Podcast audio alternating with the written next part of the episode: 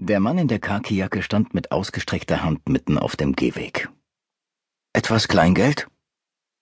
Peter wich ihm aus und ging weiter. Ich schüttelte den Kopf. Bedaure. Der Mann murmelte etwas, aber ich verstand nur Arschloch. Hast du das gehört? fragte Peter. Lass ihn doch. Peter drehte sich um, hob eine Hand, einen Finger. Lass das. Ich schlug seine Hand runter und sah mich um. Der Mann in der Khakijacke stand immer noch am selben Fleck und sah uns hinterher. Lohnt sich nicht. Peter runzelte die Stirn, und wir setzten unseren Weg fort. Hm, du machst es schon richtig, sagte Peter. Hau ab, solange es noch geht, das hier ist ein Drecksloch. Ich log. Oh, ist doch gar nicht so übel. Machst du Witze? Es gibt schlimmere Ecken in der Stadt. Hm, nicht viele. Peter zeigte mit dem Daumen über seine Schulter. Hm, hast du den Kerl gerochen? Scheiß Alkis überall. Wie wir? Du weißt, dass ich nicht uns meine. Er tippte sich mit dem Finger auf die Brust. Wir sind vielleicht Säufer, aber wir wohnen hier.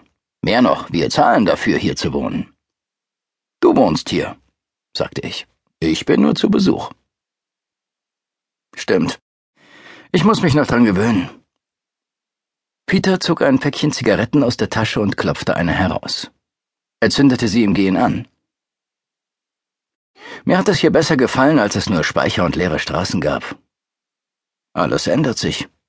Tja, sagte Peter, so ist es wohl. Wortlos gingen wir weiter.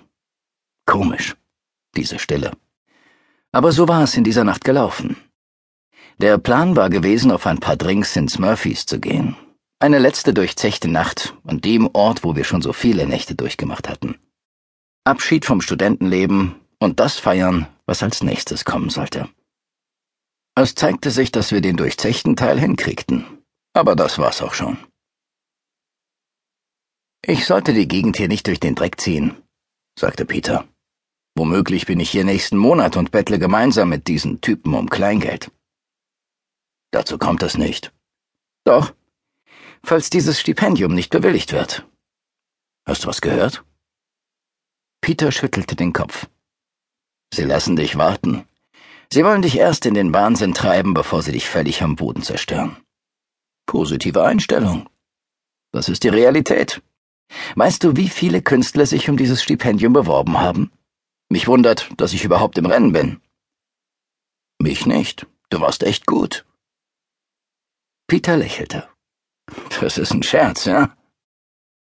Was ist mit der Ausstellung in der Galerie? Die war vor zwei Jahren. Ach, tatsächlich. Weißt du, wie viele Bilder ich seitdem verkauft habe?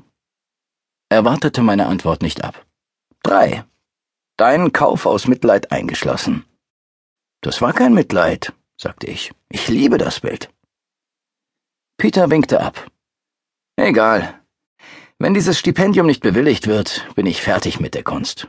Dann verlege ich mich auf was anderes. Ich kann hier nicht mehr leben und dabei fast verhungern. Es war in Ordnung, als wir beide noch studiert haben und ich mir die Miete mit dir teilen konnte. Aber allein mache ich das nicht. Ich wollte ihm sagen, er würde das schon packen. Es würde besser werden. Aber ich blieb still. Peter und ich waren schon zu lang befreundet. Ich kannte seine Anwandlungen fast so gut wie meine eigenen. Ich hatte ihn über Jahre in diesen Stimmungstiefs erlebt und wusste daher, dass es manchmal das Beste war, gar nichts zu sagen. Leerer Zuspruch würde es nur schlimmer machen. Ich sah auf meine Uhr. Es war weit nach Mitternacht und die einzigen Geräusche auf der Straße waren der Wind und das leise Rauschen des Highways, das durch das Labyrinth der Gebäude um uns herum hallte.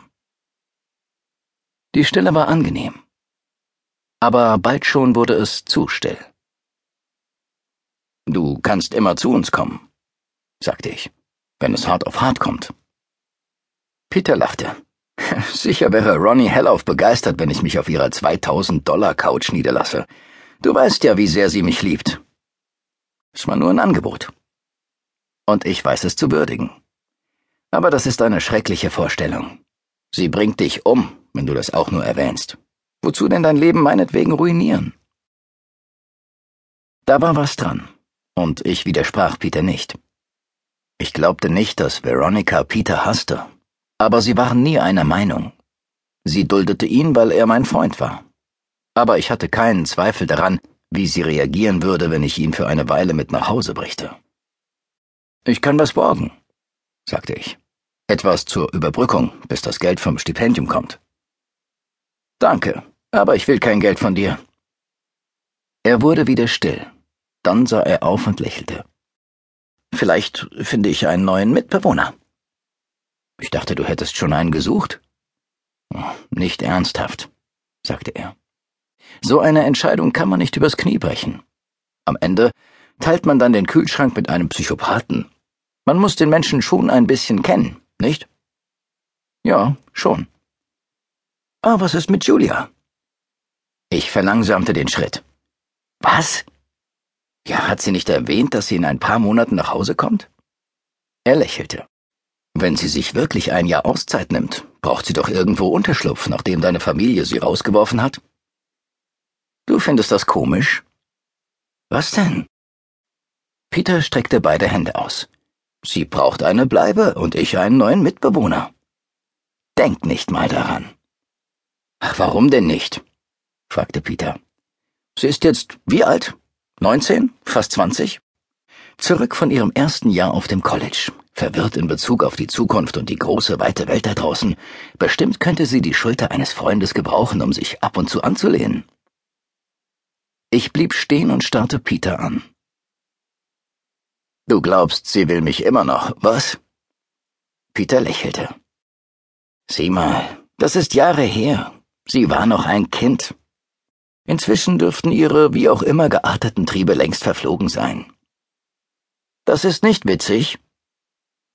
Vielleicht hast du sogar recht, besorgt zu sein. Peter lachte. Diese Schulmädchenromanzen sind manchmal schwer totzukriegen. Das reicht. Jetzt, wo sie ganz erwachsen ist, könnte ich doch Teil eurer Familie werden, wenn ich meine Karten richtig ausspiele, sagte er augenzwinkernd. Ich reagierte prompt, packte ihn am Hals und nahm ihn in den Schwitzkasten. Aber er schubste mich lachend weg. Mensch, ich bin nicht derjenige, um den du dir Gedanken machen musst, sagte er. Du weißt, wie sie ist. Es ist nur eine Frage der Zeit, bis sie ihre Liste bis zu mir abgearbeitet hat. Und seien wir ehrlich, sie ist ein wunderschönes Mädchen. Ich bin auch nur ein Mann. Ich ging auf ihn los, aber er wich aus. Willst du das wirklich tun? fragte er. Bleib stehen, du Arschloch. Ich nahm einen neuen Anlauf. Doch diesmal lachte er nicht. Er versuchte nicht auszuweichen oder sich zu wehren. Vielmehr stand er einfach da und sah stirnrunzelnd an mir vorbei. Was hast du denn? Peter schüttelte den Kopf. Nichts. Los, komm. Er ging weiter. Das war ein Scherz, sagte ich. Nimm es nicht persönlich. Vergiss es, sagte er. Lass uns einfach nach Hause gehen. Er ging schneller und ich joggte, um mit ihm Schritt zu halten. Zieh mit Julia zusammen, mir doch egal. Ihr seid beide erwachsen, ich. Darum geht's nicht. Worum denn dann? Ich blieb stehen. Hey! Peter ging langsamer. Dann drehte er sich um und kam zu mir zurück. Weißt du noch, wie dich der Mann um Geld angehauen hat, als wir aus dem Murphys kamen, der dich als Arschloch beschimpft hat? Was ist mit ihm, hm? Hm. Peter deutete mit dem Kopf hinter mich. Ich glaube, der verfolgt uns.